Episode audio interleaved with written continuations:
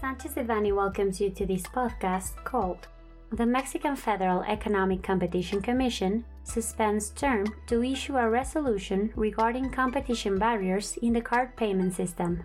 We remind you that this material is only informative and cannot be considered legal advice. For more information, please contact our lawyers directly.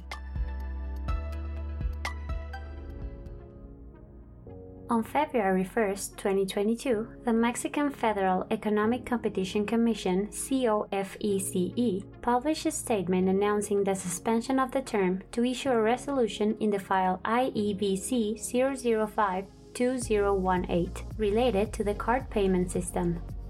The board of the COFECE approved this suspension due to the impossibility of issuing the corresponding resolution, since the matter legally requires the favorable vote of at least five commissioners, and the board of such constitutional body is currently comprised of four commissioners, even though the board should be comprised of seven commissioners.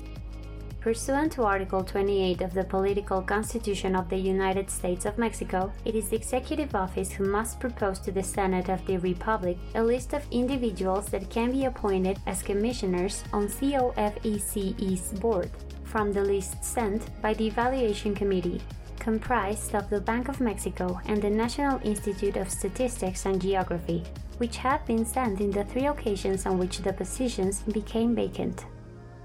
In this statement, COFECE urges the Executive Office and Senate to carry out all actions necessary to appoint the three missing commissioners. It is important to mention that on December 6, 2021, COFECE filed a constitutional case under file number 207/2021 before the Mexican National Supreme Court of Justice, contesting the omission of the executive office to make the appointments. It is still pending. Our antitrust and administrative litigation team has extensive experience supporting clients involved in governmental actions, in antitrust proceedings, and administrative litigation. We are at your service to assist you in relation to the legal alternatives that best protect your commercial interests.